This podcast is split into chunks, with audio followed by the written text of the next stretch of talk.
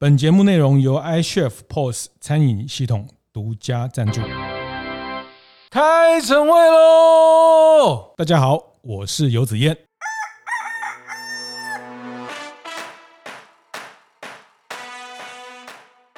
就拍谁哈？好像涨价有一点不好意思哈。那我觉得这个大可不必哈。我觉得我们重点是要怎么样去展现自己的呃品牌的价值，然后。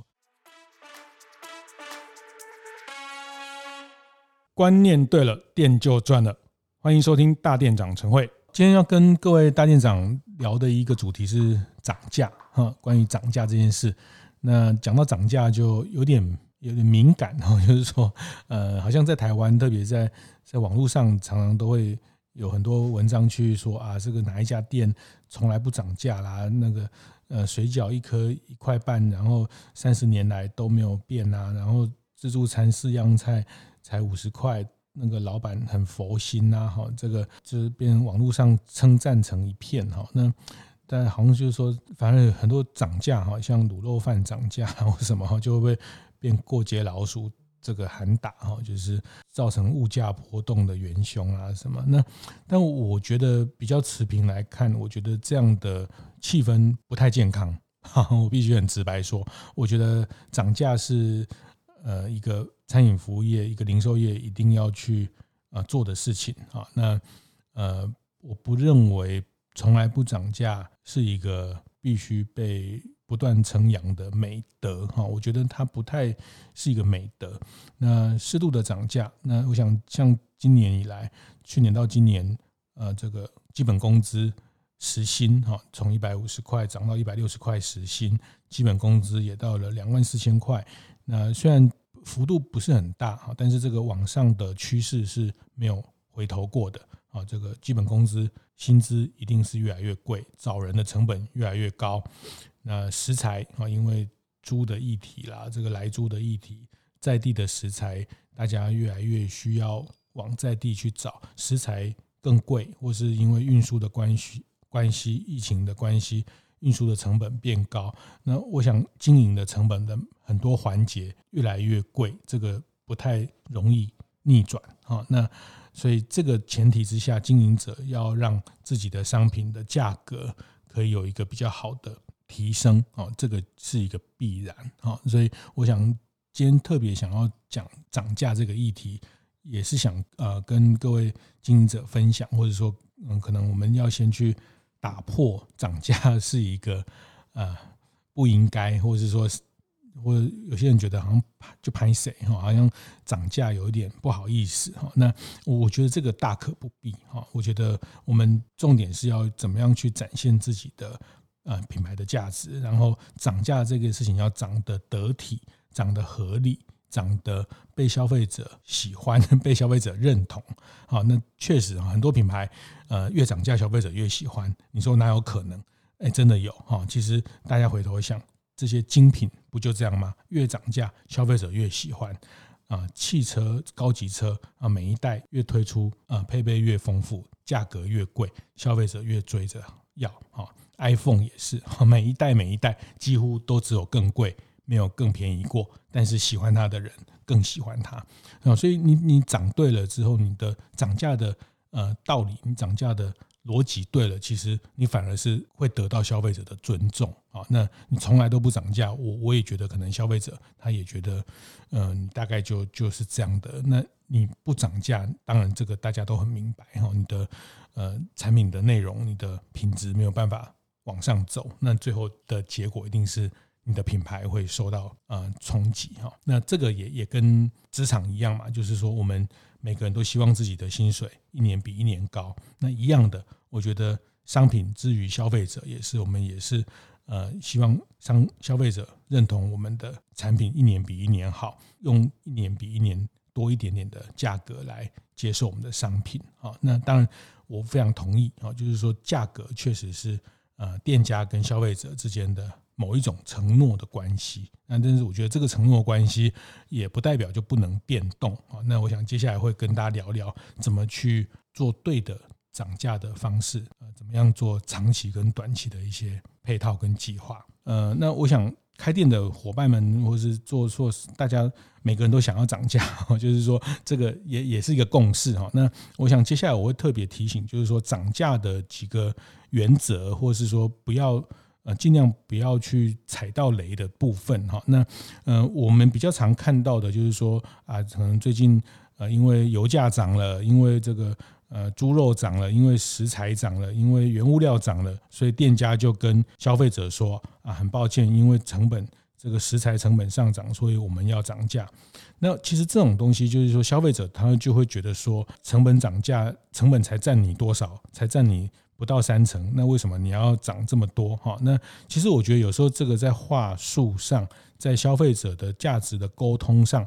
其实这个就是。一般店家会比较忽略到的事情哈，那这个是我会想要特别提醒，就是说，呃，可能不要去直接用，因为成本涨，所以我要跟你涨。哈，其实成本这个概概念非常多元，呃，员工也是成本，食材也是成本，呃，这个原物料的特殊性也都是成本，你的。创意也是成本，哈，你的厨艺也是成本，哈，那其实这个成本其实很很抽象，也很多元，哈，那呃，服务也是成本，哈，那其实我会特别看到说，其实呃，如果你的店是有服务含量的这样的店，它也比较容易涨价，哈，那因为你要用更好的人，更优质的人，那我们会大部分看到就是说你卖的东西就是呃，可能你就是走 CP 值的路线的这样的店，那你本来就很难涨价，因为你的这个呃，本来就是用原物料的交易来来跟消费者沟通，那这个也是就是说，我还是说回到服务，回到品牌，你有一个品牌的主张的这样的一个呃店或是一个这样的餐饮的服务的时候，其实在做价值性的主张的时候去做调整哈。那所以第一个，我觉得说不要去直接讲说，因为。食材成本上涨，所以要涨价。因为瓦斯上涨要涨价。那我觉得比较好的方式是先去做自我的升级，再去做涨价。哈，就是说你可能在涨价是一个计划性的目的。哈，就是说，呃，这回到就是说你你每年每年要把自己的商品做一个分类，有些东西要做一个调整，有些东西。不是去不一定全面调整啊，那这个牵涉到你最后的产品的组合跟毛利的组合。那我有一些东西你微幅的涨上去的过程里面，呃，你你要先去做自己的消费升级哈，不管是门店，那所以这个涨价这边要强调是说，它不是一个临时性的，或是我觉得涨价是一个计划性的行为。那这这个计划你要配套，你可能是门店的。更新，你已经先做升级的准备，你已经先做包装的调整，然后再去做涨价啊。那我觉得这个都是先去有一个投入，再去做涨价，而不是说我们什么事都不做，那就每一样加五块。那其实这个其实会遇到的反弹的风险比较大。那这个是提醒，就是说在涨价的过程不要去踩到雷哈，就是不要不要不要去踩雷的的一个呃避开的坑。节目进行到这里。我们休息一下，和大家分享一下我们节目合作伙伴 iChef 作为全台最大的 iPad POS 系统，他们即将于这个礼拜三，也就是三月三十一号要举办的 iChef Day。之前跟大家分享过，每年的 iChef Day 在呃会上半年、下半年各举办一次啊，那是 iChef 在对整个服务产业一个重大讯息的发表。那这次他们也特别会在科技、服务跟社群三个面向。呃，提出他们的对于这个新的功能，还有合作伙伴以及未来服务展望的这些规划，呃，内容非常非常精彩，大家不可以错过哈。那也是非常期待各位大店长可以锁定 iChef 的粉丝专业，第一时间了解这次 iChef Day 的相关讯息哦。好，那另外就是说时间点也是一个关键哈。那一般我长期这样看下来，一般其实在一整年里面最好的涨价时间点，大概是在过年前，然后就是在呃元旦之后到农历年前这段时间，其实是很多商品的调涨啊。其实大家如果去 Google 一些新闻，就会看到，其实像前几年的一些呃涨价的一些像王品啊、麦当劳，其实大概都大家都会落在那个时候。去做，其实后面大家都公关公司的一些推演哈，做过一些新闻上的一些推演，它也是当做一个公关的议题来看待。那这个也符合大家的一种生活的节奏哈，因为呃总是元旦，然后一年刚开始，然后农历年前，那相对年终奖金或是整个市场的交易比较热络，送礼的啦等等，所以这个这个氛围。适合涨价，好，这个也跟大家分享哈，就是说这个时机点很重要哈。那每个行业不太一样，每个业态不太一样，大家自己拿捏。但是总的来说，大概有一个公约数，就是呃，这个是一个不错涨价时间点。那最差的涨价时间点就是刚开学的时候，哈，这个家长要缴学费，呃，四五月的时候，大家要缴税的时候啊，缴所得税，这个时候大家荷包手头相对比较紧一些。那在这个时候再去做涨价的动作，会让消费者的有会更有感哦。那这个有感就会可能对品牌带来一些反弹的力量。那这个大概是时间点上的拿捏哈。所以我想这件事情，我们用一个比较呃完整的逻辑来看待的时候，就涨价这件事情，还是强调。它是一个年度计划的一个重点之一，哈，大家把这件事情先放在，就是今今年也才刚开始不久，哈，那我想涨价，你以后每一年有一个习惯，把它当做你的年度的呃一个重点的一个一个计划之一。那这个计划它前面要有一些配套，你可能先做一些新品的开发，你可能先做一些产品的调整，你可能先做一些呃这个新的。呃，这个市场的测试，好，那这个部分搭配在比较好的市场的气氛里面去推涨价这件事情，好，那所以呃，第一个我们去打破涨价不好哦，我觉得涨价没有好或不好，因为你要经营品牌，你一定要让自己的价格不断的。慢慢的往上走哈，那所以那第二个就是说怎么涨涨得漂亮哈。那我想这个大概每一个业态不太一样，因为每一个业态的竞争的状况不太一样哈。那那我最后我会想要特别提一个比较共通可以使共用的原则或是观念，呃，这个也是心理学上讲的，叫做定锚效应啊。定锚效应就是这个就牵涉到你整个价格带的逻辑。好，那这个例子哈，就是举例来说，就是大家这几年会看到，比如说速食业里面的麦当劳哈，他们会推这个安格斯牛排，然后广告就猛打这个安格斯牛哈，然后好像一个套餐要一九九还是一八九，那那跟他原来大概一百出头的这个套餐有一个大概多了百分之五十，那其实这个就是他们在做一个定锚效益的往上拉抬的的一个。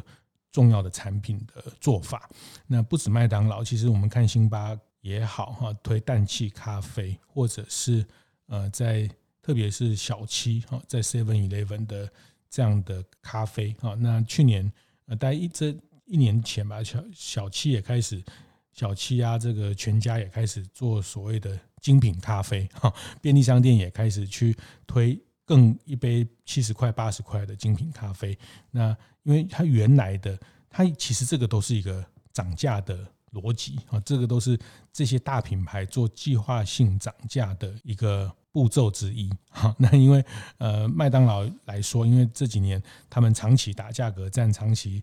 把自己的这个毛利其实压缩得非常紧。那换了台湾的团队之后，就思考从产品线的组合，把价格的呃弹性。把价格再往上走哈，那呃无论如何，它一定是要获利要提高，才能去驱动它下一个成长的曲线。它要投入更多的商品的开发、新店的开发。那大家可以从这这个麦当劳跟呃小七的精品咖啡学到的是说，我们可以怎么样做一个定锚效益。举例来说啊，举例来说，你开一个包子店，你的包子都是三十块、三十五块。呃，你你有涨价的压力啊，因为这个种种的条件，你必须涨价。但是市场你判断好像短期内不太容易涨得动，那你可能每一样加个几块钱，呃，消费者就会觉得有有感，会觉得那这个时候其实呃，我会建议说，你可能就会推一个呃七十块，推一个八十块的什么呃干贝。无敌干贝龙虾包，我举随便举例，那去突破你原来的价格带的这个心理的效应啊，那呃所谓定锚效应哈，锚就是那个船的那个锚哈，就是轮船上面要到一个地方固定，他就把锚放下去，船就不会在海上飘来飘去的那个锚。人们其实，在心理学上会有一个定锚效应，就是他看到一个价格，以那个价格当做一个比较的坐标、比较的对象来看待其他的东西啊，就是说，其实价格这件事情都是相对的，都是相对的。我们进到了一个地方，看到了一个东西的价格，跟我们实际消费的价格，其实都是一个相对的概念。那一样，如果你今天看到便利商店里面的精品咖啡一杯八十块哦，你觉得好贵哦？那我干脆去星巴克喝，再多个二十块，诶，那你就会觉得说，他原来卖的五十块、六十块的咖啡，好像也没有特别特别的贵啊。这个是一个心理学上很有趣的现象。但是你如果没有那个八十块的一个定锚，你会觉得五六十块也蛮贵的，因为好像三十五块也有可以喝到咖啡，为什么一杯要喝到五十块、六十块？啊，大家理解我意思哈，就是说这个定毛的效益。一样就是，呃，如果麦当劳它现在卖了一个一九九的安格斯牛的套餐，那它原来的套餐是一百一十块，那它开始在从中间从一百一十到一百九十块中间再去推呃一百三、一百五的商品，其实消费者他就慢慢的比较容易接受，那这个涨价的一个计划性的行为就可以完成。好，所以回到这件事情，就是说，呃，我们去看这些大型的品牌，他们有。比较完整的品牌的逻辑，还有比较完整的专业的团队，再去控管这些事情的时候，涨价当然是一个计划性的结果啊。那大家把这个观念记住啊，涨价是一个计划性的结果啊。回到呃，如同。呃，我们每个人在职场上，我们也计划说今年可以跟老板争取多少，我今年的收入要提升多少，那都是一个计划性的结果。那这个定锚效益其实也可以除了涨价之外，哈，我觉得也可以让大家应用在平常你的一些呃定价的商品定价的一些思维。呃，有一次我在台中哈看到，其实全联全联呃大概两三年前那时候刚开始呃用很大的声量来进军。甜点啊，那在台中的呃这个文心路就开了一个甜点的一个很大的甜点屋，那里面也卖咖啡，也卖全联自有品牌的甜点。那我就观察到，哎，很有趣哈，他们在那个甜点屋里面就会摆了很多很贵的这个咖啡杯啊，什么 w e 物的啊，什么呃很厉害的这种保温杯啊，一个都也是很名牌、很高档的，两三千块。那当然你会觉得说这个。好贵的这些这些东西，其实当然没什么人会买啊。但是没什么人买，他为什么要摆在那边呢？因为呃，他要其实要要让你觉得他们卖一杯咖啡才卖八十块，才卖一百一，其实也没有很贵。好，那这个是让他的整个商品价值的一个方式，就是说它往上去提供一些限量、少量这个指标性的 的一个的价格。哈，那它其实只是当做一个价格的。的指引，但是关键不在那些商品要卖多少。回到刚刚提到汽车产业也常操作这个哈，比如说宾士或是 BMW，他们也都会推一款很很贵、很贵、很厉害的车啊，那可能九百九十九万，或是一千一千一一千万的这样的台币的一个顶级的车。那这样车一年可能也只卖三台，只卖四台，但是对他。来说，其实它是一个很重要的价格定锚的效果啊。那所以它会让它的消费者会觉得，哎，四百万、五百万这个样的车，其实好像相对一千万也没有很贵啊。就是相对一千万，它并不是最，就是有一个很大的价差。但是四百万、五百万，其实就汽车来说，已经是非常非常昂贵的车子了哈。那我想他们在品牌里面去操作这样的一个心理的效果。当然，这个一千万也不是随便乱喊哈，就是说它该有的这个独特的配备，或是它该能去给消费者的满足，它还是有做到那个独特的一个部分。那我会觉得说，这个大家在思考产品的组合里面，可以去呃运用这个心理学的这个叫定锚定锚的效益哈。那如果你的产品你的价格带长期下来确实有一些僵化哈，你很难去做一个大。大大幅度的调整，或者是说，呃，你也短期内没有太多的资源去去把门店装装修做升级，然后，但我我可能会建议比较快的方式，比较短的方式，就是你去做一个很厉害的商品，然后卖比原来跳脱你原来这个价格带，那不一定要卖很多，但是但一定要很好，一定要很厉害，这个一定是那种就是不是说一个一个高飞球而已哈，那真的很厉害的，然后又得到一些市场的口碑，那这个让你的价格可以有机会稍微脱离原来的那个僵固的那个状态哈，那这个是一个短期的做法哈，用定锚效益去解套，那长期还是要有一个计划性的想法，在看待你的商品的。价格往上走，那我我想哈，就是说，呃，真的，我我还是觉得，就是呃，大家如果专注在服务业，投入在品牌的经营，成本一定是高的哈，因为你要有好的人员，你要好的教育训练，你要好的这个呃这个劳保健保合规一例一休，这个都跑不掉的哈，因为我们要做合规的商业，合规的经营者。啊，那缴税这个这个更不用讲哈。那包括社区的公益的这些服务，其实都要投入，这个都会用到资源哈。所以我觉得呃，适当的去让你的价格往上。那其实我觉得这里面消费者的心情也是这样啦。我觉得。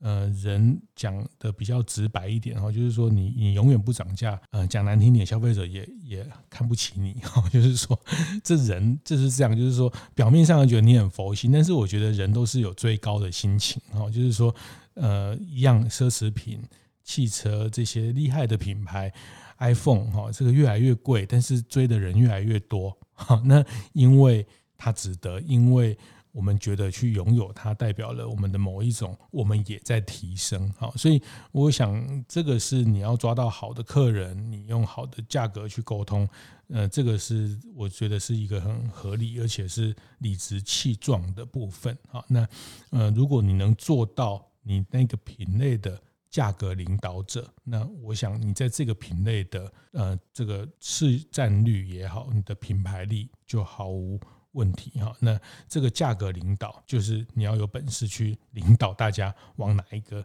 呃更贵的东西去卖哈。那呃，我我觉得这个也是回到服务业经营，就是我觉得台湾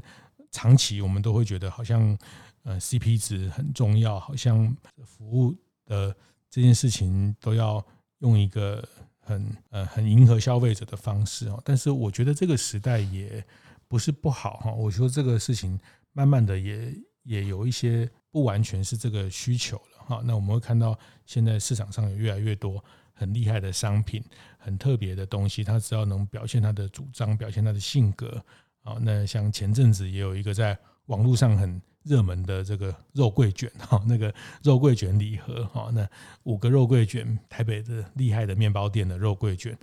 呃，就就卖了一千五百块啊，那也造成抢购或是生吐司。那我想这个就是你你在价值上能去创造。那所以回到今天的呃结论哈，就是说涨价，我觉得不要自我去设限，说不涨价才是美德啊。那第二个，涨价是一个计划性的、年度性的、计划性的一个呃要去思考的重要的重点工作啊。那第三个，如果你的没有办法用，目前有有没有办法用一个比较长期的思维，短期有一个定锚效益的这样借重心理学定锚效益的方式来解套，来把你的价格带往上移动，做一个移动的可能。那这个是找一个厉害的商品，找创作一个呃更更丰富的商品去做一个